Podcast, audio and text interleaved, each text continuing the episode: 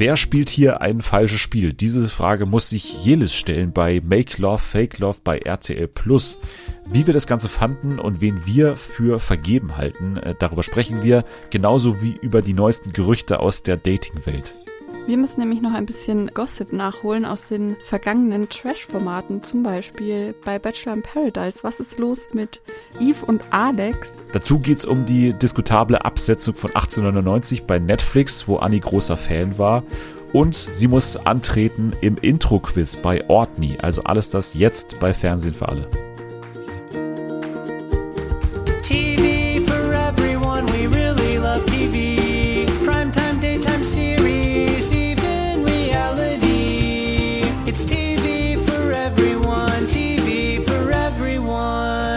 Willkommen bei Fernsehen für alle im Jahr 2023. T minus eine Woche bis zum Start des Dschungelcamps und äh, wir sind schon heiß, wir sind schon bereit und äh, damit meine ich nicht nur mich natürlich, sondern auch Sie. Hier ist Anni. Hallo, ich bin bereit für den Dschungel, absolut.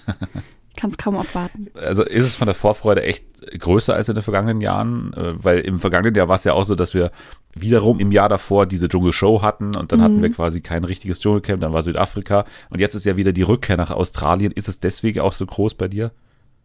Oh, ich kann es gar nicht sagen, woran das jetzt liegt, aber irgendwie habe ich, hab ich Lust drauf. Ich glaube auch, weil wir jetzt ähm, im Vorfeld so viel drüber geredet haben, auch schon und so. Ich glaube, im letzten Jahr war das nicht so krass und deshalb bin jetzt einfach bereit. Ich bin, ich bin ready. Ich auch. Ich habe mir schon die rote Shorts rausgelegt, quasi das Hemd äh, ist gebügelt und so. Und dann werde ich mich in Dschungelklamotten am Freitag nächste Woche vor den Fernseher setzen. Und wir werden das natürlich auch hier im Podcast intensivst begleiten. Also ein umfangreiches, medienübergreifendes Begleitprogramm wird es geben. Deswegen ist bei mir auch natürlich die Vorfreude groß. Wir werden, und das kann ich äh, im Gegensatz zu Promi Big Brother dieses Mal wirklich freien Gewissens sagen, wir werden zwei Folgen pro Woche machen. Also wir werden am Dienstag dann immer vermutlich äh, die Sendung machen und am Freitag, da wird es dabei bleiben. Und äh, dann werden wir das eben dadurch nochmal intensiver machen. Wir werden außerdem jeden Tag vermutlich, also zumindest äh, plane ich so ein bisschen, zumindest jeden Tag parallel zur Stunde danach immer bei Twitter die Runde danach machen.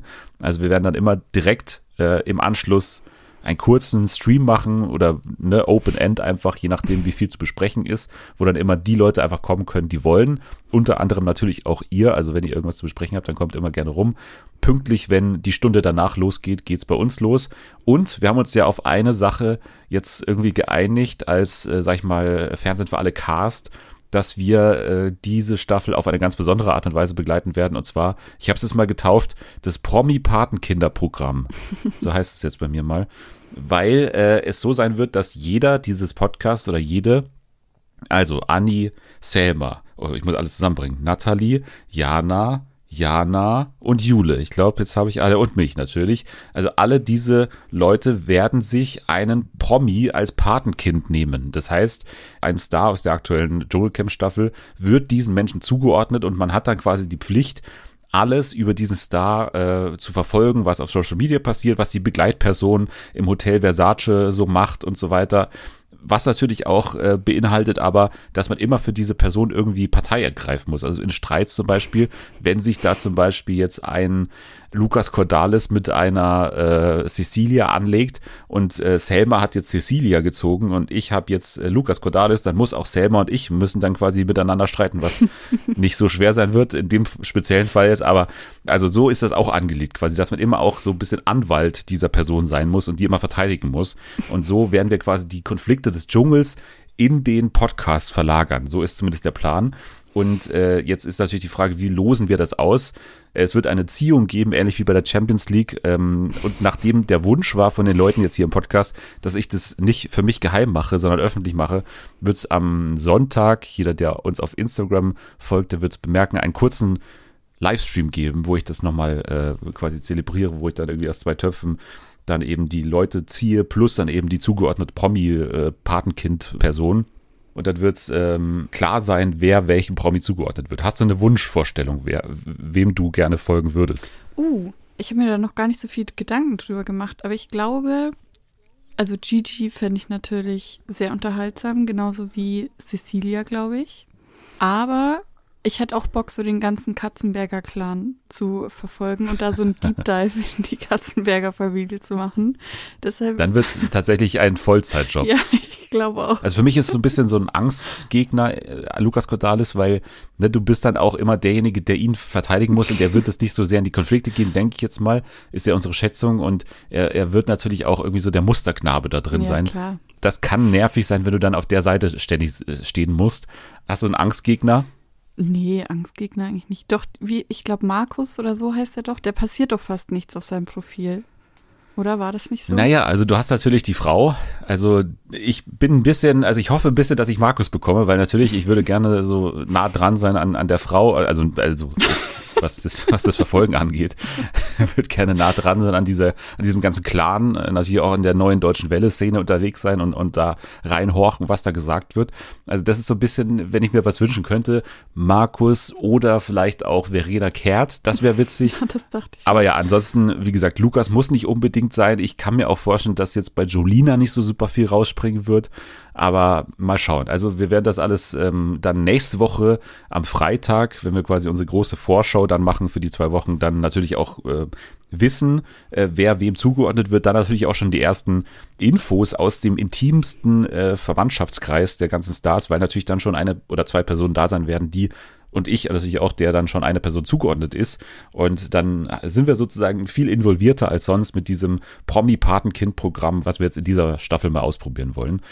Ja, ansonsten zum Dschungelcamp ist ja zu sagen, dass es jetzt, also wir nehmen am Mittwoch auf, immer noch eine Personalie gibt, die noch nicht ganz klar ist. Ich hoffe, das klärt sich bis zur Erziehung der Lose dann am, am Sonntag, weil Martin Semmelrocke noch nicht äh, angekommen ist in Australien, weil er aktuell zumindest nicht einreisen darf. Und jetzt, wie gesagt, Stand Mittwoch ist noch nicht raus, ob er das noch schafft, weil es geht ja dann auch um die Quarantäne, ne, die dann mhm. ja auch irgendwo eingehalten werden muss und so. Deswegen muss es irgendwie bis zum Tag X mal passieren.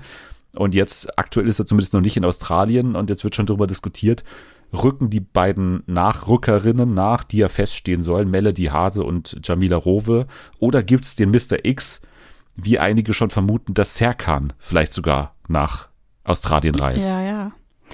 Der hatte ja jetzt ähm, spontan eine Instagram-Pause angekündigt und niemand weiß, was los ist. Also das könnte natürlich, könnte natürlich schon sein.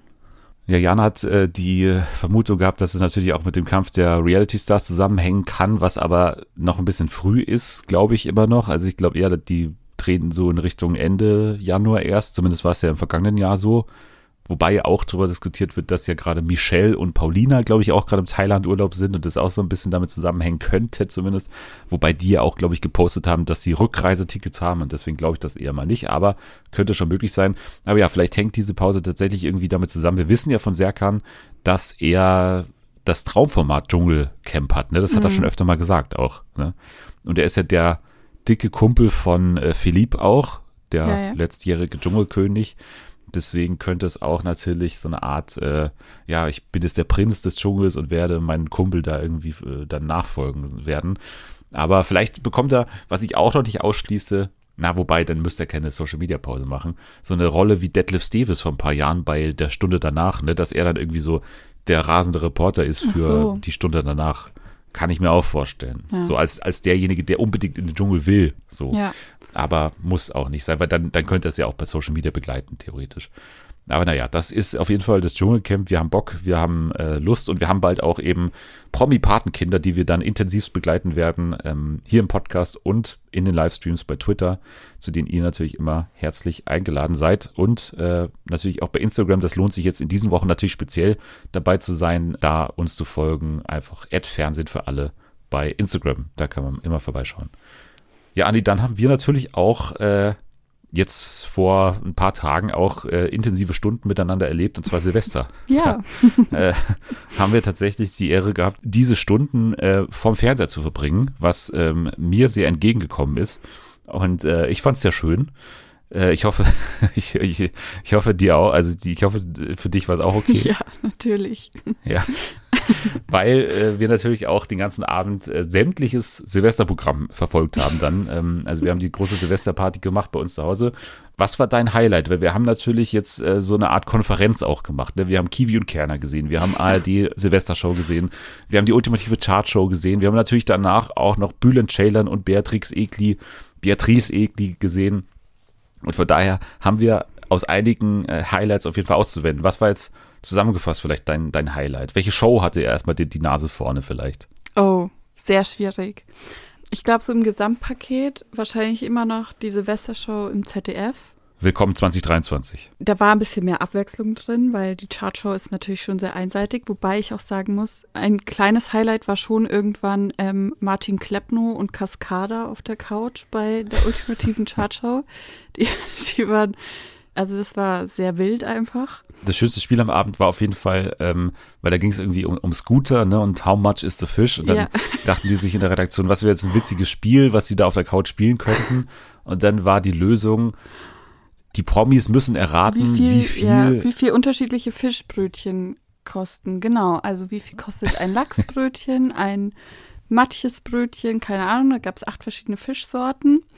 Das Geile war halt aber, dass jedes Brötchen, ich sag mal, sechs von acht Brötchen haben einfach 3,50 gekostet. Und ich glaube, das sollte der Gag sein. Ne? Ich glaube schon, dass das der Gag sein sollte. aber, so, kam nicht aber an. es hat halt null funktioniert, weil schon nach zwei irgendwie sowohl Olli Geisten keinen Bock mehr hatte, als auch das Publikum. Und dann hat er irgendwie noch sechs so äh, Blätter vor sich, die er noch abziehen musste, um dann nochmal 3,50 quasi zu revealen. Also diese ganzen Spiele bei der Chartshow, die sind wirklich, also so der, der unterste Grund, die sind vielleicht nochmal so auf, auf Promi Big Brother Niveau, ne? Das ist schon, ja. das ist schon echt heftig. Was natürlich auch schön ist, ist die Mischung bei der Chartshow der prominenten äh, KommentatorInnen, ne? die dann immer da eingespielt werden, weil natürlich die Chartshow gibt es jetzt seit, weiß ich nicht, 20 Jahren, 15 Jahren oder so.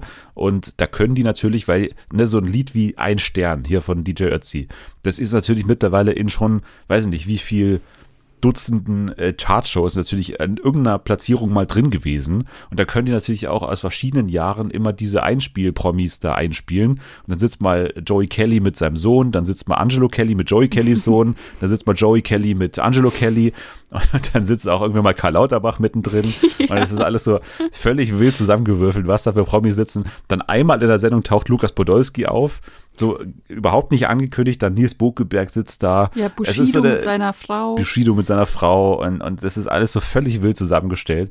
Und, und das ist auch ganz lustig. Also Chartshow finde ich jetzt im, also ich bin auch dabei, wenn ich sage, das ZDF hat da so ein bisschen die Nase vorne, aber es ist auf jeden Fall schlechter gewesen, als ich es mir vorgestellt habe, diese ganze Show, weil die so stark von Musik gelebt hat, wie finde ich noch nie. Also vielleicht waren es auch die beiden Corona-Jahre, wo das ja mhm. ein bisschen kleiner war, weil auch nicht so viel oder gar keine Zuschauer, glaube ich, zugelassen waren. Und dann war das mehr Show. Ich erinnere mich noch irgendwie, dass Oliver Pocher dann irgendwie den ganzen Abend zugeschaltet war aus seinem Wohnzimmer und so. Dann war da so ein bisschen mehr, weiß ich nicht, so, so Jahresrückblick fast schon und nicht so viel Musik. Aber jetzt ist es ja wirklich nur Musik gewesen und die Musik ist halt dann auch, ne, weiß nicht, da sitzen dann Kamrat oder wie die ganzen Leute heißen ja. und, und spielen dann irgendwie da, tanzen da hinterm DJ-Pult rum und äh, spielen dann irgendwie die Songs, die dann dieses Jahr irgendwie angesagt waren, angeblich. Und das ist alles so furchtbar träge. Kiwi und Kerner sind so mega aufgekratzt äh, von No Reason at All. Und mittendrin steht Sascha, der dann irgendwie so, weiß nicht, die witzigen Momente liefern soll, habe ich das Gefühl gehabt. Ja, ja. Und das ist alles so, oh, das war so super träge und so super öffentlich-rechtlich alles. Ja, das stimmt. Es gab auch die witzigen Momente mit, den, mit diesen merkwürdigen Schalten in die Wohnzimmer der Leute. Aber wir waren auch nicht zugeschaltet im Wohnzimmer, was an dir lag hauptsächlich, weil ja. ich wollte dann tatsächlich mich in dieses Zoom-Meeting einschalten und da aus dem, aus dem Wohnzimmer live irgendwie im ZDF äh, stattfinden. Aber du hast dann dein Veto eingelegt an der Stelle. Ja, ich habe mich geweigert. Ich wollte das nicht. Also die ARD-Show, muss man sagen, da ist äh, wenig Überraschendes passiert. Es war halt dieses typische Schlagerfestival ne, mit Hans Siegel, der mal wieder den Moderator gegeben hat, ähm, aber, was er ja auch ganz okay macht. Aber Eco Fresh war da. Und da ja. Aber immer wieder seine übliche Nummer. Das macht er ja auch die ganze Zeit, dass er in diesen großen Volksshows dann zu Gast ist und dann immer dann diese ganzen äh, Schlagersongs auf Rap macht. Ja. Das hat er mittlerweile auch schon 15 Mal gemacht in irgendwelchen Sendungen. Und es hat mich auch weniger interessiert als dann die super kratzige Stimme von Herrn, wie heißt er nochmal? Eder? Alexander ah ja, Eder? Alexander Eder, oh mein Gott, stimmt. ja, weil das war ja auch eine, eine Eurovision-Show, ne? Also da war natürlich auch immer die Schlagersensation dieser Länder auch mal dann zu Gast und dann war Alexander Eder da, der ist uns aufgefallen durch eine super natürliche Stimme. Sein Playback fand ich auf jeden Fall auch ähm, super convincing, also habe ich ihm voll abgenommen. Wenn es nach TV-Momenten geht, und ich habe schon ein bisschen mitgeschrieben wieder für Nathalie, ne, auch, und sie hat es ja, glaube ich, auch gesehen, äh, dann natürlich die große Neuschöpfung an diesem Abend war ja diese After-Show-Party mit Bülent Ceylan und Beatrix Egli, ne, die dann aus irgendwie so einem Obigat-Paradies gesendet haben, irgendwie aufgezeichnet alles und dann sich gegenseitig immer so Musik-Highlights aus ZDF-Shows vorgestellt haben. Und da war natürlich ein großartiger Moment dabei, als Bülent Ceylan dann, also wirklich lange eine, Geschichte über seinen verstorbenen Vater erzählt hat und danach noch äh, gesagt hat, so, jetzt nutze ich diese Emotionalität und singt ja auch noch was, Beatrice. Und dann ist er da auf diese kleine Holzbühne gegangen und hat eben von Cat Stevens äh, Father and Son gesungen und dann wurde es mal ganz kurz ganz ruhig ne, bei uns. Also das war dann schon ein, für so einen Silvester-Party-Abend war das schon äh, also ein eigenwilliger äh, Stimmungskiller, würde ich jetzt mal sagen, oder? Ja, auf jeden Fall. Ähm, Beatrice war die Einzige, die dazugeguckt hat. Es war ja sonst niemand da. Das heißt, man konnte auch nur auf sie schneiden und das war aber halt wirklich so, man hat so direkt an sie rangezoomt. Das war sozusagen nur noch ihre Augen waren im, auf dem Bildschirm und hat auch geguckt, ob sie jetzt Weint sie? Hat sie Tränen in den Augen? Und man hat nur auf die Träne gewartet, die sie dann auch noch rauspressen konnte. Das hat sie geschafft. Naja, also das war unser Silvester auf jeden Fall äh, gerne wieder. Vielleicht äh, machen sie sich ein bisschen mehr Mühe. Also nicht du, sondern die äh, ShowmacherInnen von Kerner und Kiwi vor allem, die ein bisschen mehr ja. machen können, glaube ich. Jo, dann gehen wir jetzt in die Dating-Welt, gehen gleich zu Make Love, Fake Love, äh, wollen davor aber nochmal einen kurzen Rückblick machen, auch wenn wir das Jahr 2022 eigentlich hinter uns lassen wollten. Aber ihr habt euch ja auch das gewünscht bei äh, Instagram, dass wir nochmal kurz über Temptation Island VIP und Bachelor in Paradise sprechen, zumindest was jetzt das ganze Aftermath angeht. Mhm. Also äh, Temptation Island VIP, ne? Äh, vor allem will ich mit dir nochmal kurz äh, sprechen über den Umgang von RTL mit Christina im Wiedersehen. Also das ist für mich also der einzige Gesprächspunkt noch, der eigentlich so offen ist. Wir wissen, dass Alex und Vanessa gerade ihren großen Serbien-Urlaub machen und so und, und auch ihre ganzen Statements haben wir uns natürlich angeschaut und die sind natürlich alle, ähm, ja, diskutabel, aber irgendwie ist auch nicht so überraschend gewesen, dass man da jetzt, was weiß ich, drüber noch erzählen kann. Äh, für mich dieser Umgang mit, mit Christina, weil es mich ein bisschen gewundert hat. Also im Wiedersehen war es ja so, dass Alex und Vanessa dann da ja auch äh, quasi ihre Liebe und ihr Paar-Dasein jetzt mhm. so verkündet haben. Und dann war Christina für RTL und für Lola auch so die große Heldin der Staffel, der man ja auch am Ende nochmal so einen Einspieler gegeben hat, irgendwie, weiß ich nicht, so ein Aufmunterungseinspieler ja. äh, oder so, bleib so wie du bist nach dem Motto. Und, oder, oder zumindest, du hast hier eine Christina gezeigt, äh, von der wir gerne mehr sehen würden und so weiter.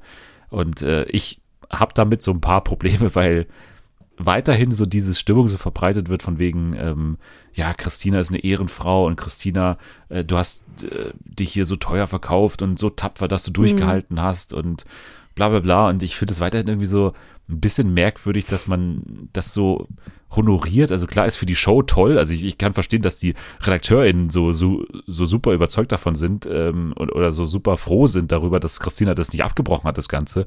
Weil äh, das natürlich ein bisschen die Show gekillt hätte. Aber jetzt mal so gesehen, also sie sagen ja immer, dass sie eine starke Frau ist, weil sie durchgehalten hat. Das hieß ja im Umkehrschluss, dass sie schwach wäre, wenn sie abgebrochen hätte. Und das stimmt ja absolut nicht. Nee, also überhaupt nicht. Und, und vor allem vergisst man halt bei dieser ganzen Sache immer, dass sie halt tatsächlich wahnsinnig asozial weiterhin ist und nicht nur war, sondern weiterhin ist, was äh, Vanessa angeht und was eigentlich alle Verführerinnen angeht.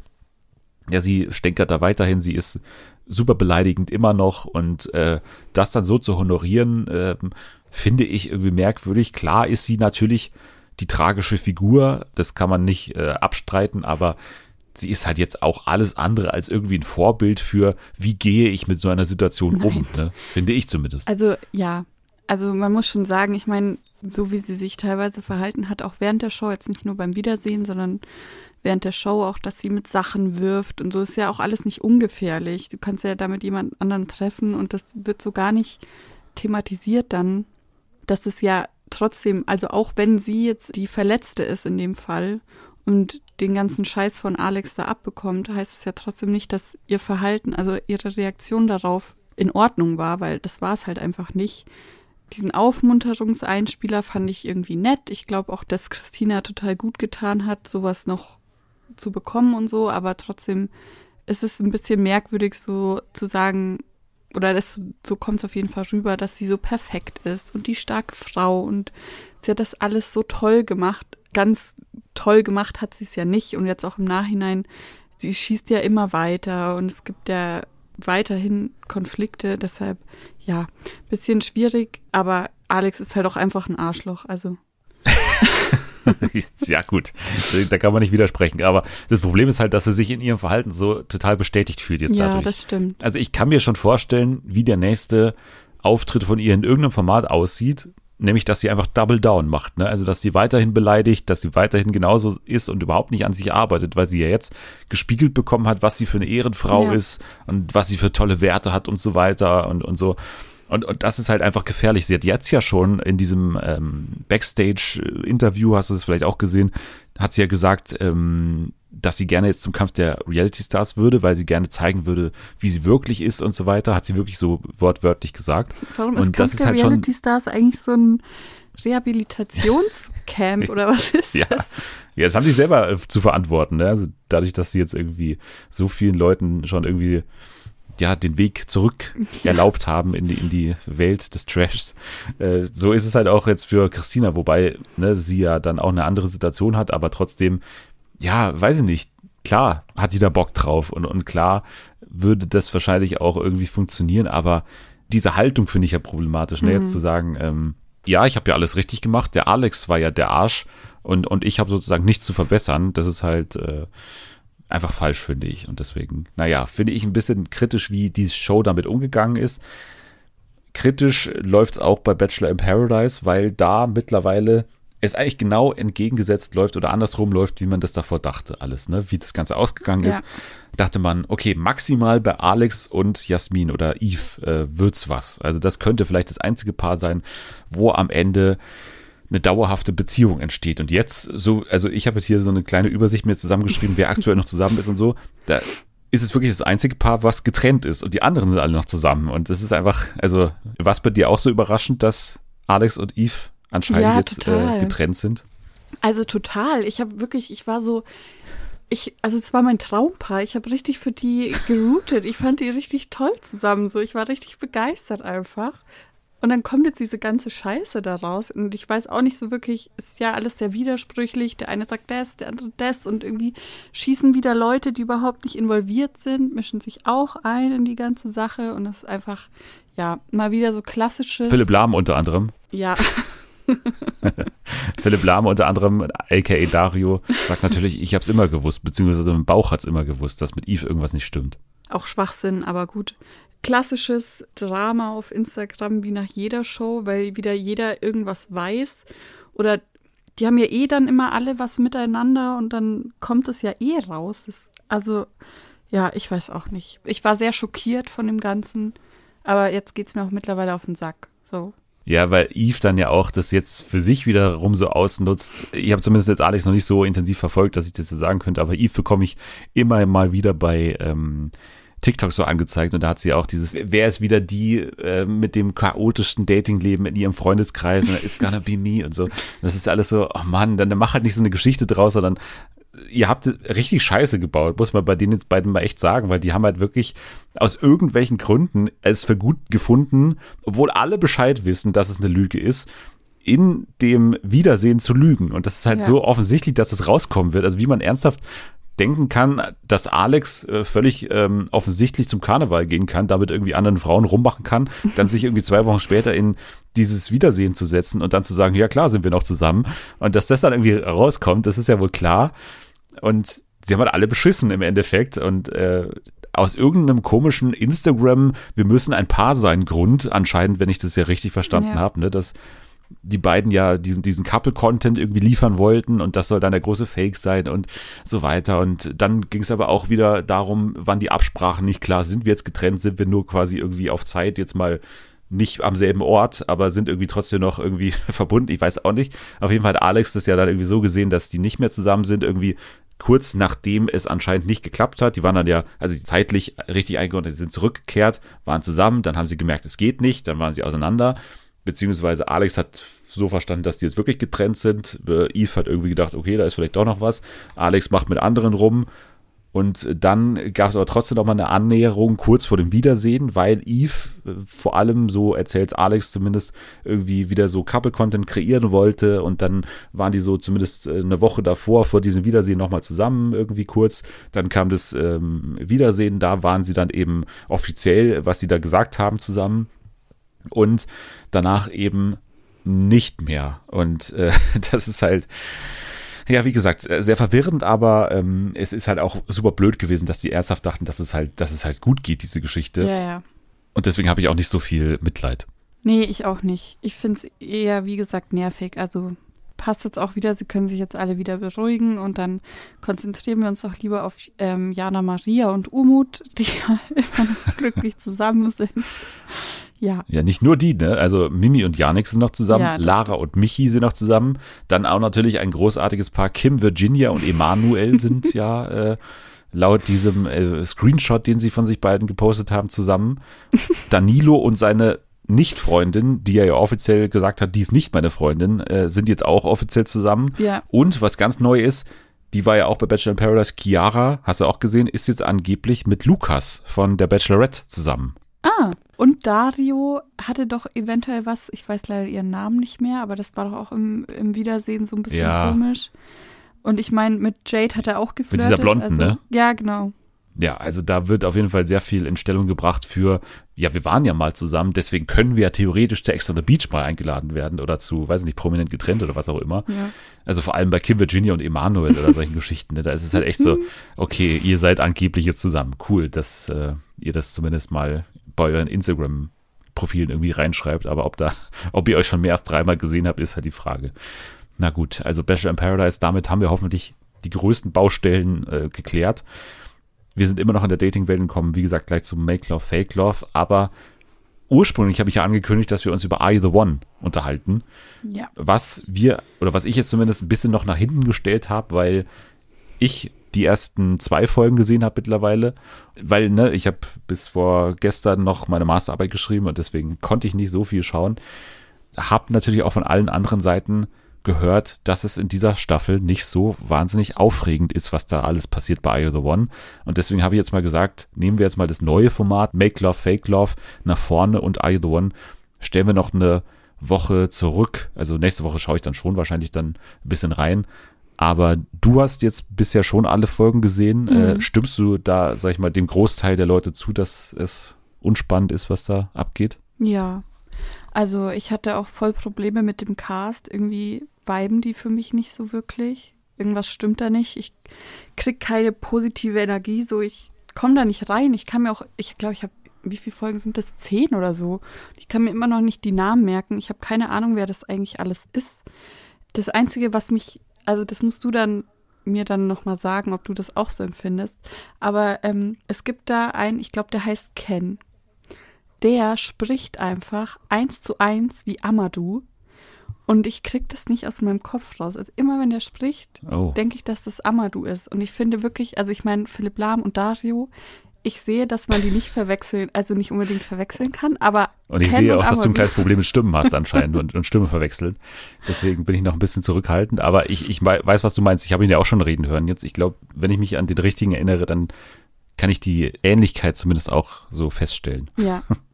Also, ja, aber wie gesagt, so, ich glaube, in den, in den letzten beiden Folgen passiert schon noch mal ein bisschen mehr. Da wird es noch mal interessant, weil da auch so Partnerwechsel stattfinden und so. Ich glaube, ein Grundproblem ist ja, dass die Leute dieses Format oder das Spiel an sich immer weniger ernst nehmen und halt mit Absicht gegen die Regeln spielen, beziehungsweise, ne, also konkret gesagt, sie wollen nicht Matches haben, weil alle so lang wie möglich in der Show bleiben wollen. Und das ist halt ein schon echt großes Problem, finde ich. Das war auch schon in den Reality Stars Staffeln so, aber da konnte man ja zumindest noch sagen, okay, das ist jetzt die Reality Star Staffel. Da ist es irgendwo klar, dass es passieren würde. Das ist halt nur mal der Nachteil, wenn man diese Leute einlädt, weil die wollen halt einfach diese Sendezeit die ganze Zeit haben. Und jetzt könnte man zumindest bei den Normalos sagen, okay, da finde ich es jetzt schon ein bisschen kritischer, wenn es jetzt da schon so losgeht, dass dieses Format an sich einfach nicht mehr ernst genommen wird. Also es kann man Ja. immer mal zur Debatte stellen, ob es überhaupt ums, ums Dating geht an sich oder ums jemanden finden. Aber wenn das jetzt äh, noch nicht mal die, die Möglichkeit wahrgenommen wird, wenn du da in die Matchbox kannst, dass du dann halt einfach sagst, nee, bitte äh, verkauft uns und so weiter, weil wir wollen ja nicht das Perfect Match sein, weil wir gerne noch ein paar Wochen länger in dieser Villa leben würden. Ja, da gibt's auf jeden Fall so ein paar Kandidaten in der jetzigen ähm, Staffel, aber es gibt auch das andere Lager, das sich sehr dafür einsetzt, dass das Spiel richtig gespielt wird und so. Und Sophia Tomalla hat auch in einer der letzten Matching Nights mal gesagt, so sie sieht das alles, sie weiß, wer das Spiel manipulieren möchte und ähm, wird da auch dagegen vorgehen, falls es soweit kommt. Also bis jetzt ist es auf jeden Fall noch nicht so ähm, ausgeartet. Dass- einem Eiertritt oder sowas von Sophia Tomalla Ja. oder sowas. Das ist dann irgendwie. weiß nicht, was sie davor hat, aber ja, ich schaue es mir an und dann werden wir in der nächsten Woche drüber reden. Auf jeden Fall. Jetzt aber erstmal reden wir über Make Love, Fake Love, aka das Yelis-Format. Also ich kannte den Namen oder kann mir den zumindest immer noch nicht so gut merken. Make Love, Fake Love. Es ist ein Format, was auf Mallorca spielt und es geht, wie gesagt, um Yelis Kotsch, die äh, Bachelorette und äh, Sommerhaus der Stars und Kampf der Reality Stars und äh, Jimmy Blue Ochsenknechts äh, äh, Freundin war. Jetzt ähm, ist eben sie in der Position, dass sie als mittlerweile ja im Verhältnis ne, reifere Reality-Frau jetzt mal den Mann fürs Leben sucht mit ähm, Kind ja auch mittlerweile Jelis Mhm. Und äh, jetzt ist in diesem Format drin, was besondere Regeln hat, denn es gibt hier, ich weiß nicht, zehn Männer oder so, glaube ich, oder zwölf, was weiß ich. Auf jeden Fall ist die Hälfte davon Singles und die andere Hälfte davon sind in einer Beziehung. Mhm. Und Jelis und wir wissen nicht, welche dieser Personen in einer Beziehung sind und, und welche eben nicht. Und das ist jetzt die große Challenge, quasi herauszufinden, wer sind die Lügner und wer sind die, die die Wahrheit sagen. Also es hat so ein bisschen Mars Singer äh, mit Rätselcharakter auf jeden Fall, wobei gleich am Anfang die Einordnung, es ist mittlerweile, glaube ich, schon geleakt worden, beziehungsweise durch findige Instagram Userinnen ist Ja. es rausgefunden worden, wer da jetzt äh, zumindest mit großer Wahrscheinlichkeit diejenigen sind, die eine Freundin haben. Ich habe das an irgendeinem Zeitpunkt mal kurz gesehen, wer das sein soll, habe es aber komplett vergessen, muss ich sagen. Also ich weiß es zum aktuellen Zeitpunkt nicht, wer die Vergebenen sind. Weißt du es auswendig, wer, Äh, wer die sind? Nee, ich weiß es, glaube ich, von einem. Ich kann dir aber jetzt auch nicht sagen, wie er heißt, aber ich weiß, wie er aussieht. Da hatte ich auch mal so einen TikTok, wo der, der ähm, gesagt hat. Ja, du musst es jetzt so, nicht, wir müssen nicht spoilern. Wir müssen, Okay. Ich würde es jetzt eben deswegen nicht, nicht spoilern. Okay, ja gut. Ich Also, weiß es von äh, einem. Okay, dann weißt du es von einem, ich weiß von gar keinem, deswegen muss man in meine Aussagen zumindest nichts reininterpretieren. Und wer den Rätselspaß für sich noch haben will, der, der hat den auf jeden Fall jetzt beim Hören dieses Podcasts auf jeden Fall, weil ich weiß es nicht. Ich habe es mal gehört irgendwie, aber habe sofort wieder vergessen, wer, wer die Leute sind, weil ich es zu dem Zeitpunkt eben auch noch nicht gesehen hatte.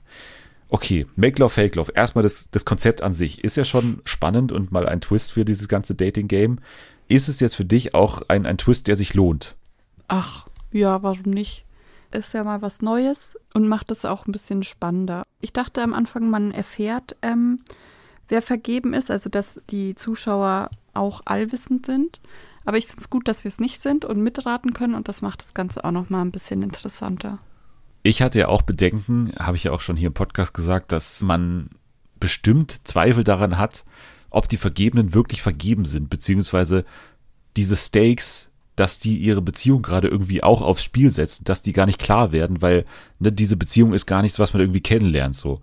Und ich finde es sehr, sehr gut gelöst, wie die das gemacht haben. Ne? Also es gibt ja dann am Ende der ersten Folge, so viel können wir jetzt spoilern, am Ende der ersten Folge einen, einen Twist oder sag ich mal eine Überraschung, dass die PartnerInnen, und man muss äh, wirklich PartnerInnen sagen, dieses Format die ganze Zeit verfolgen und in Ja. einer separaten Villa sind und dann quasi auch immer die ähm, Videos zugespielt bekommen, also alles, was sich da gerade in der Villa mit Jelis abspielt, dass sie das alles sehen und Ja. sehen, was ihre FreundInnen quasi gerade machen.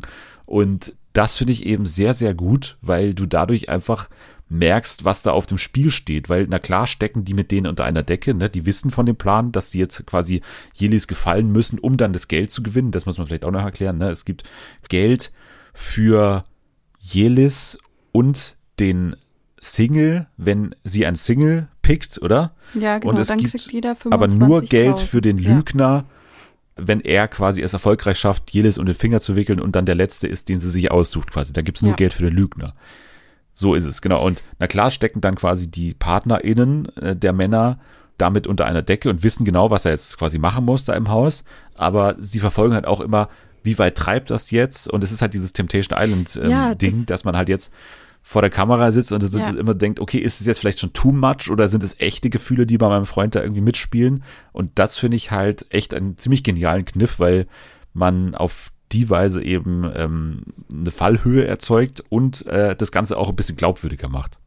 Ja, ich finde es auch gut, dass es so ein kleines Mini-Temptation Island-Ding ist, weil ähm, klar, die, also stecken die unter einer Decke und wollen ja auch das Geld gemeinsam gewinnen, aber sie haben ja trotzdem, das erfahren wir ja auch, jeder hat vielleicht so Regeln festgesetzt, so, so weit darfst du gehen und so weit nicht.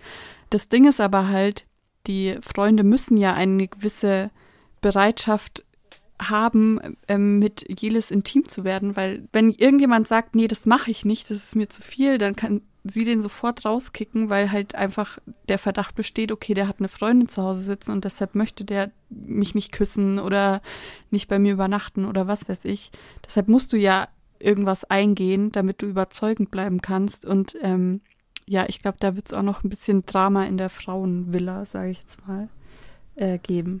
Ja, genau. Jelis hat das Interesse, dass sie natürlich die Lügner rauswirft, aber auch die anderen Männer, die um Jelis werben, haben auch das Interesse, die Lügner zu entlarven quasi. Ne? Das darf man ja auch nicht vergessen. Das hat man jetzt auch schon einmal gesehen in diesen ersten zwei Folgen, dass ähm, es da quasi so zu, zu Lästereien kommt, von wegen, der ist bestimmt fake oder die Geschichte von dem geht nicht irgendwie auf. Und dass man das dann natürlich an Jelis weiterträgt, immer mit dem Hintergrund, sich natürlich selbst nach vorne zu spielen oder halt die Konkurrenz einfach auszuschalten. Und, und das ist in dem Format natürlich auch ganz cool, ne? Also, dass du so einen wirklichen Konkurrenzkampf hast und dass alle quasi rätseln. Nicht nur Jelis, sondern eben auch die Männer, also die Single-Männer in dem Fall, wer, oder auch ne, die anderen Vergebenen werden ja auch nicht voneinander wissen.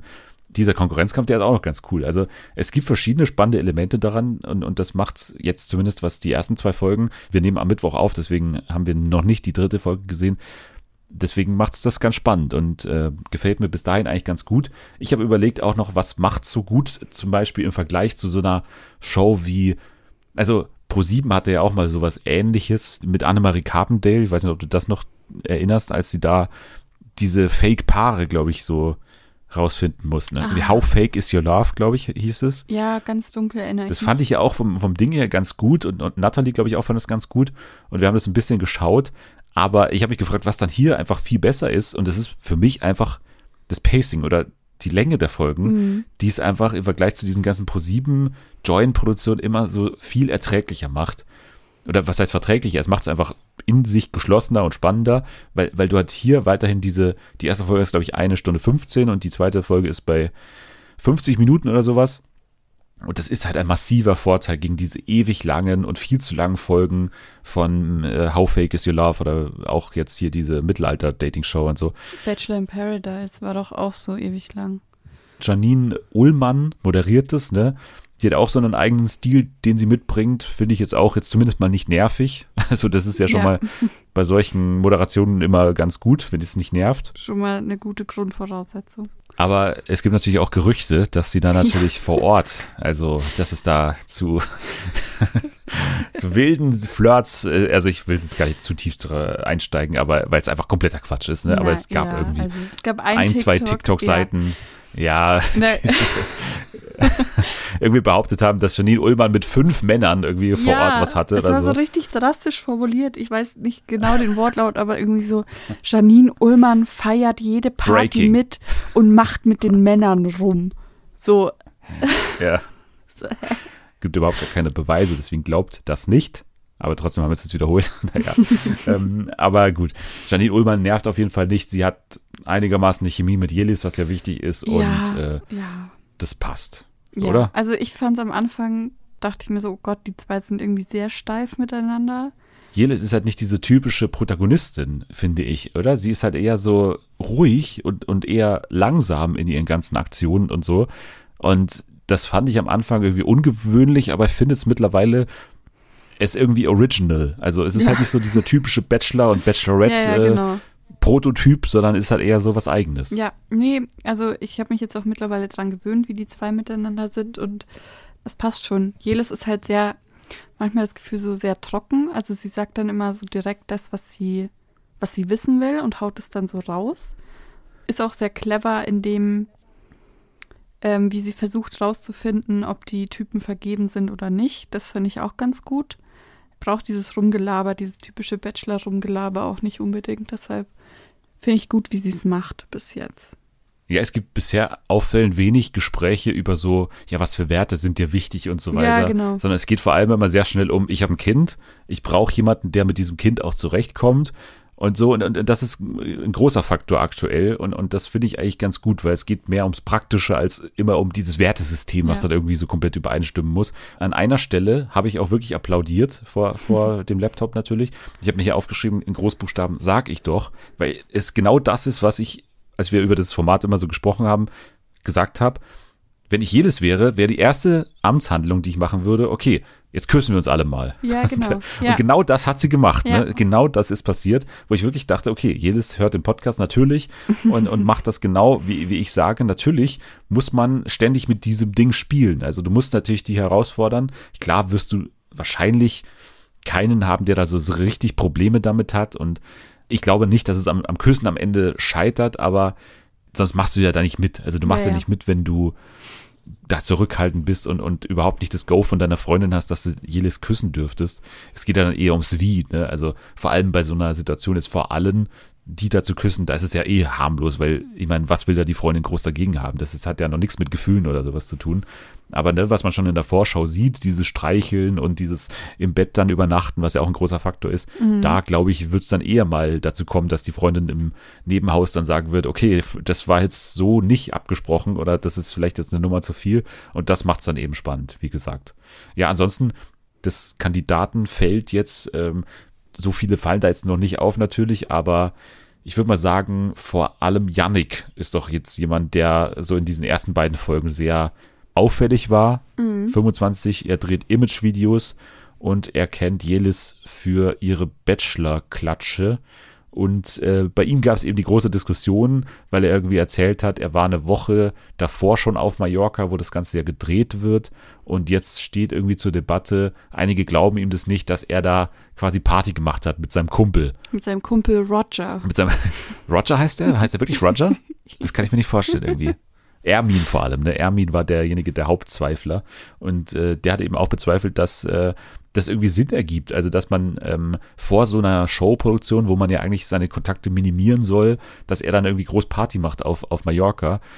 Das hat er ihm nicht abgekauft und da muss dann eben äh, Yannick sich schon mal so raus argumentieren, warum jetzt das irgendwie nicht so ein großes Ding ist, wie Ermin das genau machen will.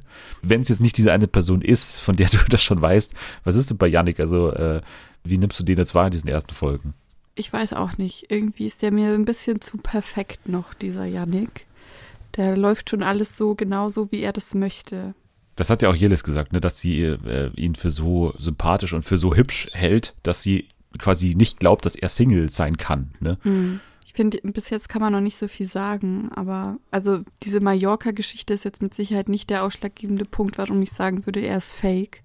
Ein bisschen fishy finde ich ihn schon. Wer ist noch fishy für dich? Jetzt außer der Person, die du schon kennst vielleicht, aber wer ist noch fishy für dich? Ah, schwierig. Frederik bin ich zwiegespalten. Ah ja, der ist noch der andere große Ja, der ersten Folgen. weil da ist ja auch so der, der Gedanke, der ist ja irgendwie, was ist der, ähm, Dating, Dating Coach. Dating Coach, genau, für Männer. Irgendwie schon seit vier Jahren Single, sagt er selbst. Und irgendwie sind die anderen halt da auch so skeptisch, weil wie kann man denn als Dating Coach Single sein, so ungefähr war das Argument. Ähm, und der ist natürlich sehr extrovertiert. Der hat sie auch ähm, auf die Aufforderung, sie zu küssen, hat er sich als einziger gemeldet. Der ist so sehr laut und macht sehr viel Witze und ist sehr offensiv und kommt halt sehr aufgesetzt rüber, finde ich. Also würde das Verhalten, weil das ist ja wichtig jetzt, du bist ja eine Frau und würde das Verhalten, wo er argumentiert, es klappt immer quasi, wie er sich da verhält, Ja. sein, sein Dating-Coach denken, also würde bei dir nicht funktionieren Nee. quasi jetzt. Also- daraus. Gott, ich finde, also wenn so ein Typ mit mir anfangen würde zu sprechen, ich glaube, ich, ich wäre ich bin rückwärts wieder aus der Tür raus. Ich finde es ganz, ganz schlimm. Ähm, Aber Anni, wo, wo kommst du eigentlich her? Ja, von, da hin, von da hinten. Das war schon mal der erste Gag, der hat gezündet auf jeden Fall. Hat sie auch total verstanden und äh, Nee. von da an ging es nur bergauf, muss man sagen. Ja, ich weiß nicht. Er hatte ja noch dieses Gespräch mit ihr dann auf ihrem Balkon. Da hat er dann mal so eine andere Seite von sich gezeigt und Ich finde den aber echt ganz gut. Also ich finde den äh, auf jeden Fall für die Staffel total wichtig, weil natürlich der einer ist, an dem man sich so reiben kann und der ist auch jetzt nicht sonderlich beliebt, glaube ich, da drin, weil er eben so offensiv ist. Ja. Aber ich finde an und für sich finde ich den eigentlich einigermaßen sympathisch, wenn jetzt mal diese ganze Dating-Coach-Nummer, wenn man die jetzt mal rausnimmt, ne, weil das ist einfach grundsätzlich einfach eine, eine scheiß, ein scheiß Beruf oder ein, ein scheiß, scheiß Tätigkeit, dass es überhaupt sowas wie Dating-Coaches gibt, die dann angebliche Tricks haben, was, was ja simpelste Sachen sind, von wegen, ja, du musst halt Selbstvertrauen haben, du musst halt irgendwie Frauen auch mal da ansprechen, wenn sie nicht angesprochen werden, was halt dann auf der anderen Seite auch wieder super nervig ist für die Frauen, die dann eben genau in diesen Stellen vielleicht auch nicht angesprochen werden wollen. Aber das, das sagt den Dating-Coaches natürlich niemand. wer auch auf jeden Fall fake ist, da lege ich mich jetzt einfach ganz dreist fest, ähm, ist Chris aus Köln. weil du vermutest, dass, das haben wir jetzt noch nicht gesagt, es gibt einen, äh, also es gibt einen Gay-Couple, Ja. den dazugehörigen Partner, der quasi mit den anderen drei Ladies da in dieser Nebenvilla äh, chillt und da ist quasi äh, auch ein, ein gayes Couple also dabei. Also einer führt Jelis sogar dahingehend hinters Licht, dass er keine Freundin, sondern einen Freund hat. Ja. Und, und ist das derjenige, den du, den du da auch vermutest? Ja, also ja. Ja. Bei Chris, da klingeln meine Gay-Alarmglocken. Ähm, ich, also irgendwie Also gibt er mir nicht, dass so, es ein Alarm nein, wäre, nicht, aber- Da, ja, also, ja, ja. er gibt mir einfach so, er gibt mir einfach Vibes. Also ich finde auch, der Typ, der da einzieht in diese Frauenvilla, obwohl es ja keine reine Frauenvilla ist, der passt auch zu ihm optisch. Ich würde einfach mich festlegen, dass er das Gegenstück dazu ist. Ja, es gibt ja so eine interessante Grüppchenbildung schon, ne? Also Chris und Ermin vor allem gegen Sida, Musti, Ilias und so. Auch Yannick und Fabio gehören da so ein bisschen dazu. Also diese Clique gegen so die beiden Allmanns, finde ich jetzt mal so Chris Ja. und Ermin, ne? die sind bei, also, so, ja, wir müssen hier das äh, Format ganz, äh, geht ja auch um jedes im Endeffekt und so. Und die anderen machen so ein bisschen mehr Spaß und so. so ist ein bisschen die Aufteilung jemand, der Ambitionen hat, bestimmt mehr zu machen als nur Make Love, Fake Love, ist Fabio, oder? Fabio aus München mit dem Schnauzer und mit äh, den Ah langen ja, Haaren der- der und mit der kurzen. Badehose. Der Staubsaugervertreter war das doch, oder? Genau, ja. Ja, Ja. ja. Ja, auch ein sehr komischer Typ.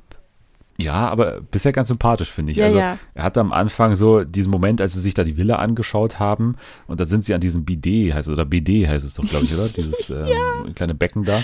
Äh, da putze ich mir immer meinen Arsch. genau. Das ist geil, das ist für mich. Da putze ich mir mal im Arsch dann. So.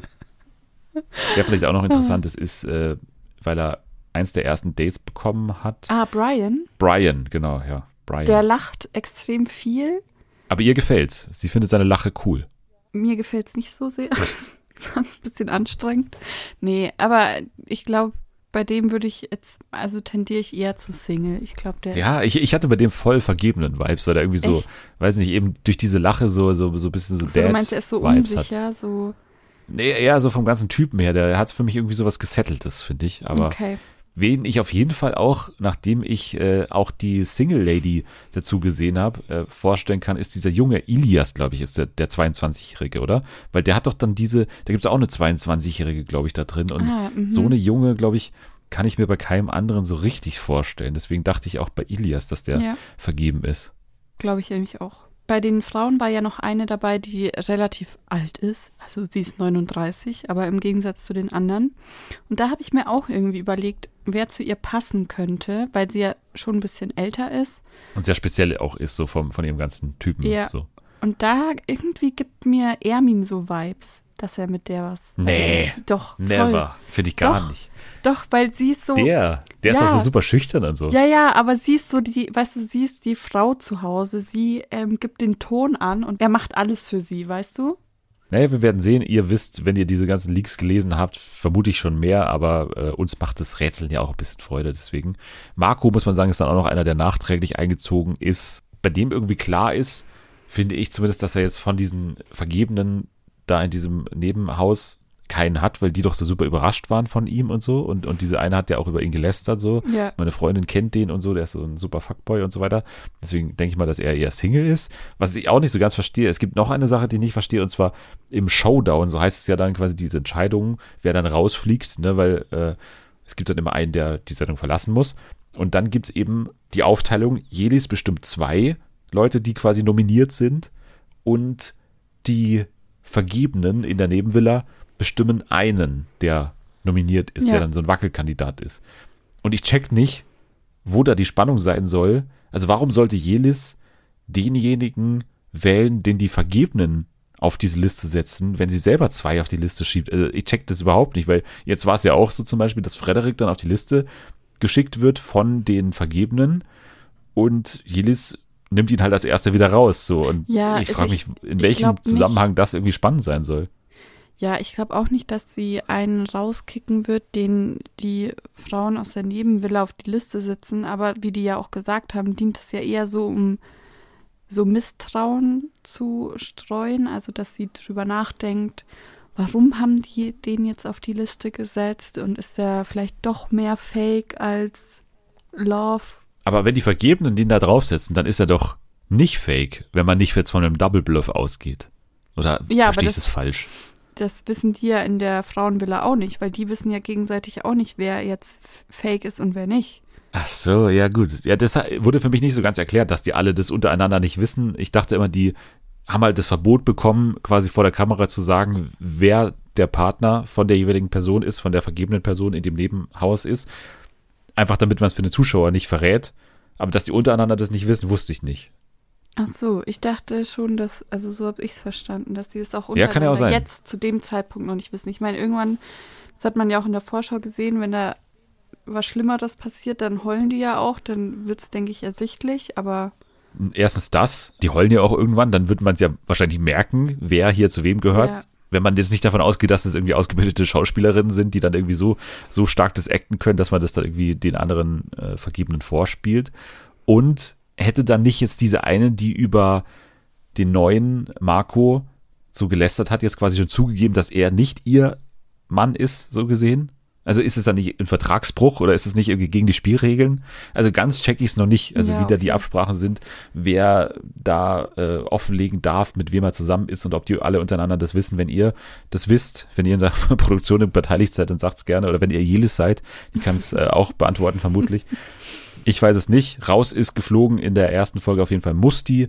Wurde dann auch ähm, demaskiert in einer großen Zeremonie als Single. Ne? Also da geht man dann quasi auf so eine Garage zu und äh, wenn Ja. hinter dieser Garage keine Frau, seine Frau nicht wartet, dann ist er quasi Single und äh, Jelis hat sich jetzt hier zum Beispiel schon mal falsch entschieden, wobei sich ja schon eigentlich auch richtig entschieden hat, wenn sie sagt, der passt nicht zu mir, dann hat, ne, also erstmal ist Ja. es ja noch nicht verloren. Sie hat jetzt quasi nur die Singles minimiert. Sie hat jetzt mehr Fakes drin als, als Singles. Das Ja. auf jeden Fall. Also irgendwas passiert aber noch, weil in der Vorschau hast du gesehen, da war ja auch noch eine blonde Frau. Es geht ja auch zahlenmäßig nicht ganz auf, oder? Also wenn man sagt die Hälfte, dann sind ja auch noch nicht genug vergebene Ladies da in der Ja. Nebenvilla, oder? Gut, dann äh, werden wir das weiter verfolgen. Wir werden die Spielregeln auch noch besser verstehen, irgendwann mit der Zeit. Auf jeden Fall ist es schön, da was Neues zu haben, finde ich. Also ich Ja. finde das Format jetzt einigermaßen cool in diesen ersten zwei Folgen. Ihr habt vielleicht schon die dritte gesehen, vielleicht ähm, geht's da den Bach runter, vielleicht, aber glaube ich jetzt eher mal nicht. Wir bleiben noch kurz in der Dating-Welt, denn äh, Discovery Plus, auch das gehört äh, zu 2023. Ne? Wir, wir müssen das Jahr starten mit einer neuen Discovery Plus Dating-Show.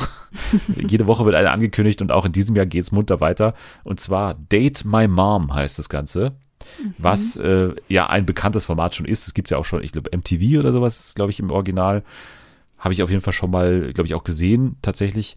Und das geht los ab dem 1. Februar mittwochs um 20.15 Uhr bei TLC und eine Woche früher schon bei Discovery Plus.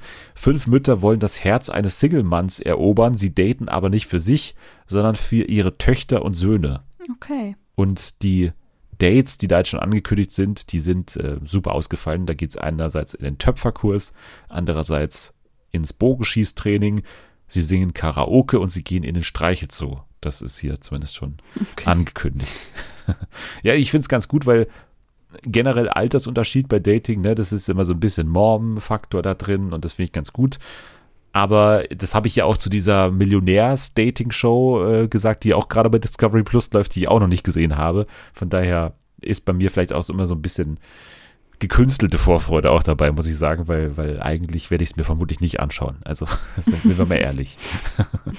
Du bist ja eh beschäftigt mit Let's Dance, was ja auch bald oh, yes. ja. losgeht. Ab dem 17. Februar. Und da wurde der Cast jetzt revealed. Wir ja. gehen den mal ganz kurz durch, beziehungsweise ich lese ihn mal ganz kurz nacheinander vor und dann gehen wir auf die einzelnen Highlights. Wir müssen jetzt nicht jeden einzelnen hier im, im Detail besprechen. Okay. Sharon Baptiste, Ex-Bachelorette. Chrisanti Kawasi, Laura von GZSZ, Sally Özcan von Sallys Welt, Julia Beautix von YouTube, Younes Saru von TikTok, Knossi von Twitch und so weiter, Seven vs. Wild, Mimi Kraus, Handballer, Philipp Boy, Kunstturner, Abdel Karim, Comedian, Ali Güngermüs, Koch, Timon Krause, der Mentalist, Alex Maria Peter, die GNTM-Gewinnerin Anna Ermakova, die Tochter von Boris Becker und Model, und Natalia Jegorova, die Ex von einem Klitschko. Ich habe mir extra nicht aufgeschrieben, von welchem Klitschko, aber grundsätzlicher Eindruck. Du äh, musst ja dann quasi wochenlang, viel zu lang äh, mit diesem Cast auskommen. Bist du zufrieden? Ja, ich bin zufrieden. Sind diesmal nicht so ähm, ultra alte Leute dabei. Die finde ich nämlich meistens sehr langweilig. Die tanzen dann eh immer einen Walzer und dann sind sie schon draußen. Deshalb pff, sind die mir auch nicht so wichtig. Das finde ich gut, dass diesmal nicht so viele alte Leute dabei sind. Sehr Influencer-lastig, würde ich jetzt mal sagen. Aber finde ich nicht unbedingt schlimm.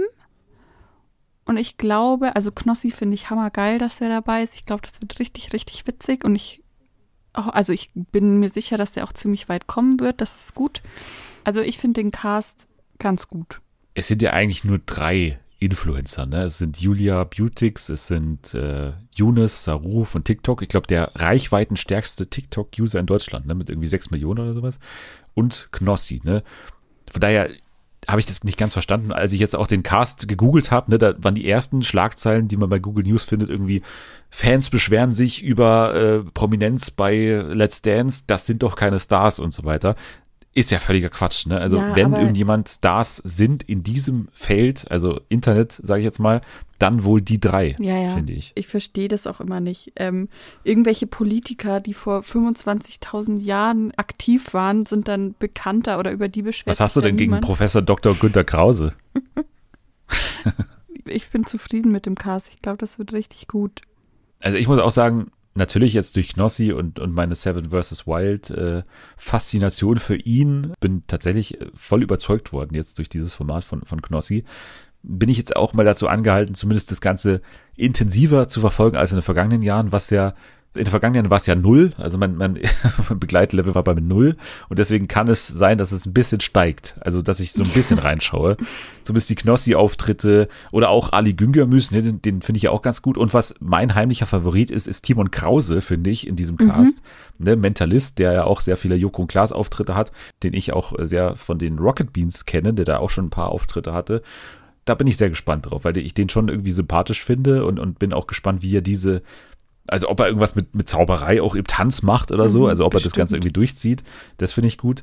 Dann natürlich jetzt so für die, sag ich mal, für die Bunte ist da natürlich jemand wie, wie Anna Ermakova auch noch interessant, mit dem Boris Becker-Faktor. Dann sind da diese typischen Leute dabei wie Philipp Boy, der da einfach nur seine ganzen Pirouetten machen wird, wahrscheinlich, die er auch im Kunsttouren macht. Ja, ist doch so, oder? Also, ja, ja. keine Ahnung. Und die obligatorische GZSZ-Frau äh, mit Chrisanti Kawasi ist auch am Start ja, weiß ich nicht, der, der Rest, der ist mir dann relativ wurscht, muss ich sagen, aber die uh. Knossi-Auftritte schaue ich mir an und äh, den Rest, Timon Krause, genau, aber ansonsten ja. Ali, ja, gut, da habe ich drei, für die ich mitfiebere. Also ich bin auch noch gespannt auf Mimi Kraus tatsächlich, weil da bin ich auch wieder viel zu tief im Influencer-Game drin, aber der ist ja mit der Influencerin Bella Kraus verheiratet. Die haben auch vier Kinder gemeinsam und so, alles gut. Und jetzt im letzten Jahr gab es irgendwie so immer wieder Gerüchte, sind die noch zusammen, weil man hat ihn nicht mehr in ihrer Story gesehen und sie waren immer getrennt unterwegs und alles ganz mystisch und geheimnisvoll. Und plötzlich keine Stories mehr gemeinsam gemacht, alle Bilder gemeinsam gelöscht und so. Da bin ich sehr gespannt, ob dahingegen man mehr erfährt, so ob sie irgendwie präsent ist oder ob sie sich das, also weil ich kann mir nicht vorstellen, also wenn die wenn Bin die, ich auch gespannt, ja, ja. wenn, wenn die noch zusammen sind, dann wird die sich doch nicht so kostenlose ähm, Fernseh-PR durch die Lappen gehen lassen, dass sie dann da mal ins Studio kommt und ihn und seine Tanzpartnerin da überrascht oder im Publikum sitzt oder so. Deshalb, ja. Also für mein Gossip-Herz ist das einfach was. Also Let's Dance ab dem 17. Februar.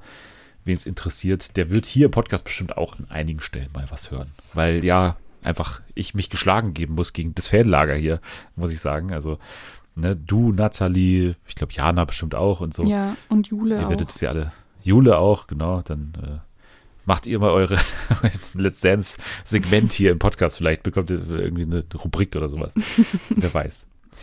So, und dann hast du sicherlich auch die News erfahren von Netflix, dass äh, dort eine Sendung abgesetzt wurde, die zumindest mal sehr bekannte MacherInnen hat, mit einer sehr Mhm.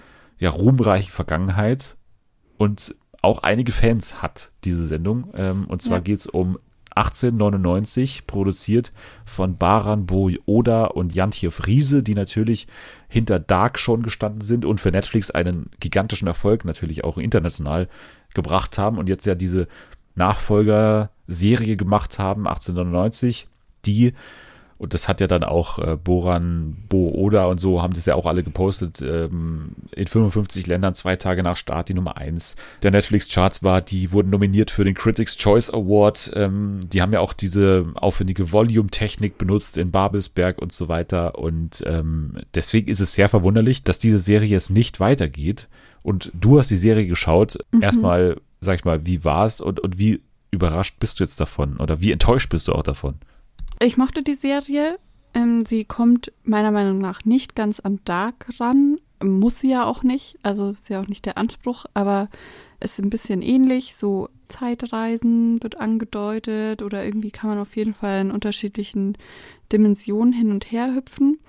Das Besondere an der Serie ist ja auch, dass so viele unterschiedliche Nationen miteinander interagieren und auch halt in diesem Kosmos, also es spielt ja auf einem Schiff und da kommen halt ganz viele unterschiedliche Nationen zusammen und unterhalten sich auf den Sprachen. Also wenn man diese Serie in Originalsprache guckt, dann wirst du mit ähm, Chinesisch, Polnisch, Norwegisch oder Dänisch war es, Spanisch und Deutsch, irgendwie wird, wirst du mit allen konfrontiert und das macht es irgendwie sehr besonders, finde ich. Es endet natürlich mit einem Cliffhanger, wie soll es anders sein? Und deshalb wartet man ja auch auf eine zweite Staffel. Also die Handlung ist nicht abgeschlossen, so es gibt ultra viele Fragen. Also ich habe so ein bisschen mitbekommen von den Schauspielern, was haben die so gepostet und so. Und alle haben sich so super wohl gefühlt bei dieser Produktion, waren so glücklich über den Erfolg und jetzt wurde die halt abgesetzt und alle sind so mega traurig. Es gibt Petitionen im Internet von wegen Safe 1899, die du unterschreiben kannst, mit Netflix ähm, irgendwie die zurückholt, was sie eh nicht machen werden. Aber da ist schon ein enormes Fandom dahinter, die einfach Lust haben auf mehr. Der Erfolg spricht ja auch für sich. Also Genau, da muss man jetzt mal einhaken, weil dieser Erfolg, der lässt sich ja vor allem durch die Netflix-Charts nachweisen. Und das ist halt die Frage, durch diese Absetzung sind die so ein bisschen noch mehr im Zweifel als davor schon, finde ich zumindest, weil anscheinend so, waren diese Ja. Netflix-Charts oder die Erfolge in den Netflix-Charts jetzt nicht so groß, obwohl die dann Nummer eins in so vielen Ländern Na, und so weiter und so lange ist- waren, dass es dann trotzdem nicht gereicht hat, für Netflix die Sendung ja, weiterzumachen. und aber deswegen da, ist es so ein stelle bisschen. ich mir die Frage zum Beispiel, was wurde vorher ausgemacht? Das ist natürlich noch eine andere Frage. Also es kann ja sein irgendwie, dass die Bedingungen waren, für Staffel 2 und 3 braucht Staffel 1 so und so viele Millionen Zuschauer und du kannst ja trotzdem auf Platz 1 der ähm, Seriencharts sein und trotzdem nicht diese Hürde erreicht haben. Also Ja. keine Ahnung, kann ja trotzdem sein. Aber ultra schade, weil es ist halt wieder dieses Netflix-Phänomen, dass irgendwas abgesetzt wird, was eigentlich total beliebt ist und dann so, ich sag's jetzt mal bewusst, Trash-Serien, also sowas wie Riverdale, weißt du, wo seit drei Staffeln super wirres Zeug passiert, irgendwelche Aliens und keine Ahnung, irgendjemand schießt sich mit einer Rakete auf den Mond, sowas passiert da. In, und das hat irgendwie sieben Staffeln, wen interessiert's? Oder Emily in Paris kriegt auch eine Staffel nach der nächsten, die irgendwie so fast halbjährlich rausgeballert werden. Dafür ist ja anscheinend genug Budget da, aber so ein bisschen aufwendigere Produktionen, die nicht ganz so trashig sind, werden halt immer gleich wieder abgesägt und das ist super frustrierend. ich stimme dem völlig zu, dass bei Netflix in den vergangenen Wochen, Monaten und Jahren fast schon da so ein Trend drin ist, der also zumindest jetzt mal für uns in eine, in eine falsche Richtung geht. Für Netflix natürlich machen diese Änderungen vermutlich schon Sinn, weil sonst würden sie sie ja nicht machen. Die, die müssen irgendwie ihre Ausgaben irgendwie versuchen in den Griff zu bekommen, gleichzeitig aber noch zu wachsen und es geht halt nach deren Meinung nur über solche Sachen wie zum Beispiel ähm, hier Squid Game und sowas. Und deswegen ähm, ja, sind die halt ständig immer auf der Suche, vermutlich jetzt nach diesen großen Serien-Events. Solche kleineren Produktionen, die haben dann von Haus aus nicht so viel Budget. Und, und wenn du dann eben ein Riesenbudget hast, wie er 1899 schon vermutlich hatte, mhm. dann ähm, ist es vermutlich so, wie du sagst, also das ist, glaube ich, bei allen Produktionen grundsätzlich so, aber die haben dann eben einfach höhere Hürden, dass die weitergehen. Also ja. da musst du dann eben über einen gewissen Schwellenwert kommen und, und, und dann äh, geht's weiter. Aber ansonsten sind die da viel härter als noch in den vergangenen oder in den Anfangsjahren von Netflix, wo ja eigentlich alles verlängert wurde. Das war damals eigentlich fast die Auszeichnung von Netflix, dass SerienmacherInnen eine viel größere Sicherheit haben gegenüber dem traditionellen Fernsehen. Aber mittlerweile ist es genau umgekehrt. Mittlerweile ja. ist es genau umgekehrt, weil, weil Netflix viel mehr auf den Erfolg und irgendwelche Klickzahlen achtet, als auf, äh, sag ich mal, ein Vertrauen in die MacherInnen, dass, äh, also so eine Serie wie zum Beispiel 1899, genau wie Dark, die sind ja prädestiniert dafür, dass sie durch ihren, sag ich mal, Rätselcharakter und sowas eine super große Fangemeinde auch finden. Also Dark ist ja unglaublich. Es ist ja ein internationales Phänomen geworden, weil du da so viel rätseln konntest. Ja. Auch wenn ich die Serie jetzt nicht groß mochte, aber trotzdem muss man das ja eingestehen. Und auch bei 1899 ist es ja, so wie ich das wahrgenommen habe, so, dass es wieder dieses Mystery-Element gibt, was über Jahre hinweg Grund gegeben hätte, eine große Fangemeinde aufzubauen, oder? Ja, es ist auch krass, wie schnell das jetzt abgesägt wurde, weil die Serie ist wie lange draußen? Ein Monat, eineinhalb. So, die hatte noch gar nicht die Chance, irgendwie eine große, also ich, die Fangemeinde ist schon groß, aber ich meine, die Fangemeinde noch größer zu machen, weil, also nicht jeder hängt 24-7 auf Netflix rum und guckt die Serien so direkt, sobald sie erscheinen. So manche Leute kommen da vielleicht erst später drauf. So, die hatten überhaupt gar keine Chance, sich noch weiter zu entwickeln oder da noch mehr Zuschauer herzubekommen. Ich kann auch nicht nach sechs Wochen sagen, ob das jetzt also, weißt du, was ich meine? Es braucht ja vielleicht auch einfach eine Zeit, um mal festzustellen, okay, hat sich das jetzt gelohnt oder nicht. Ich kann das ja nicht nach, nach zwei Monaten schon bestimmen. Da hat man vermutlich jetzt irgendwie Weihnachten abgewartet, hat geschaut, wie viele schauen sich das jetzt nochmal an, über die Feiertage vielleicht, mhm. haben sich das einige aufgehoben, hat dann vielleicht festgestellt, okay, das ist aus unserer Erfahrung jetzt nicht mehr zu erwarten, dass es da jetzt irgendwo nochmal so einen Ausschlag geben wird. Und deswegen hat man jetzt schon, wo man dann vermutlich auch die nächste Staffel jetzt planen musste und wann, wann drehen wir wieder, hat man gesagt, nee, machen wir doch nicht. Aber ja, ich finde es auch krass und, und ungewöhnlich, äh, weil ja auch Baran Booda und, und Jantje Friese ja auch einen Netflix-Exklusivvertrag äh, haben, ne? Mhm. Und, und äh, da ja eigentlich so ein gewisses Vertrauen da sein sollte. Aber auch das äh, hat in dem Fall nicht geholfen. Na gut, also Netflix setzt 1899 ab. Mal schauen, ähm, wann die beiden dann ihre nächste Serie mit, mit viel Rätselcharakter irgendwie rausbringen werden. Werden wir auf jeden Fall dann verfolgen. Jetzt gehen wir ins Spiel. Das erste Spiel 2023 lautet Ortni, das Intro-Quiz. Also, Yay. Anni darf äh, Intros abspielen, allerdings rückwärts abspielen und muss mir dann sagen, zu welchen Sendungen, Serien, Produktionen die gehören. Okay. Du hast wieder drei vorliegen und darfst gerne schon das erste abspielen. Oh, jetzt muss ich mich konzentrieren.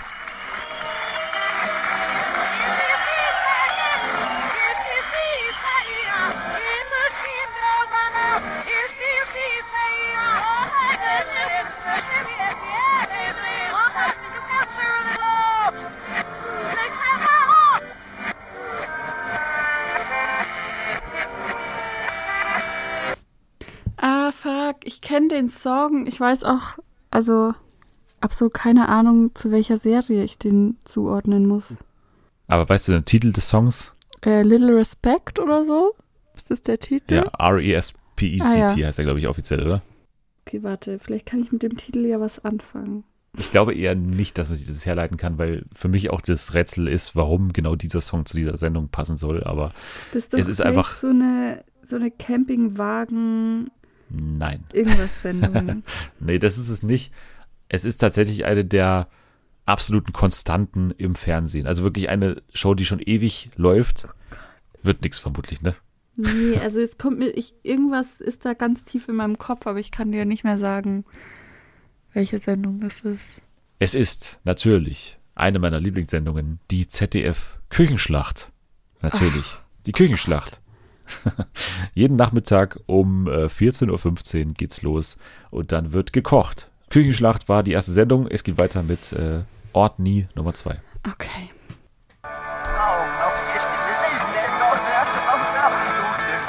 Oh. das muss ich mir gar nicht fertig anhören. Das ist Schloss Einstein. Das ist äh, goldrichtig. Sehr gut. Yay! Ja, na klar. Jawohl. Alles ist, alles ist, alles ist, alles ist. So und so weiter. Das ja. hört sich von rückwärts fast genauso an. Deswegen, äh, ja, war nicht so schwer. Und ich wusste auch, dass du natürlich einen Bezug dazu hast. Deswegen yes. war das vermutlich das Einfachste. Ich bin gespannt, Vielen ob Dank du Ortni Nummer 3 auch genauso leicht erkennen wirst. Ja.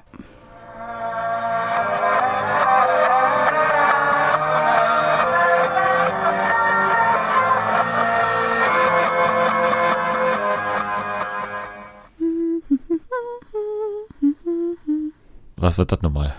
Ist es How I Met Your Mother? Ist es How I Met Your Mother? Es ist nicht Big Bang und es ist auch nicht Scrubs. Deshalb muss es. Es ist natürlich How I Met Your Mother. Yes. Und damit hast du zwei von drei Punkten geholt. Ich finde, die Küchenschlacht wäre möglich gewesen, aber trotzdem Aha. ist es natürlich ein verglichenermaßen gutes Ergebnis bei dem Spiel. Ja, vielen Dank. Hatten wir auch schon schlechtere Ergebnisse. Ja. Ich bin happy. Sehr gut. Dann bist du happy. Äh, ihr seid hoffentlich auch happy. Wenn ihr happy seid, dann folgt uns bei Instagram. Da kann man am Sonntag dann die Promi-Patenkind-Auslosung verfolgen, wenn ihr daran Interesse habt. Ansonsten, ihr könnt uns natürlich auch bei Twitter folgen oder @fernsehen_fa oder Anni unter Anni loves U. Genau, oder at Dennis der Dödel, da kann man dann äh, immer dranbleiben, weil wenn es um äh, Livestreams geht, da bekommt man ja, glaube ich, immer eine Benachrichtigung, wenn ich dann live gehe, was dann eben ab dem Dschungelcamp-Start am kommenden Freitag der Fall sein wird. Und wenn ihr mit uns gerne und gut ins neue Jahr startet, dann gebt uns auch gerne fünf Sterne bei Apple Podcasts oder bei Spotify. Da freuen wir uns auch. Jetzt sage ich danke fürs Dabeisein an dich. Ja, vielen Dank, dass ich dabei sein durfte. Immer wieder gerne. Ähm, wir sehen uns bestimmt im Rahmen des Dschungelcamps dann mal wieder. Natürlich auch in den Livestreams. Nächste Woche dann äh, alles zu Are You the One, habe ich jetzt schon gesagt. Also da werde ich auf jeden Fall jetzt reingehen in der nächsten Woche. Wir leisten auch unsere große Ich bin das da holt mich heraus Vorschau natürlich dann mit unseren Promi-Patenkindern, die wir in dieser Woche schon sehr intensiv betreuen werden. Ihr könnt jetzt aber schon mal abschalten. Wir schätzen jetzt erstmal den Preis von Fischbrötchen. Bis dann.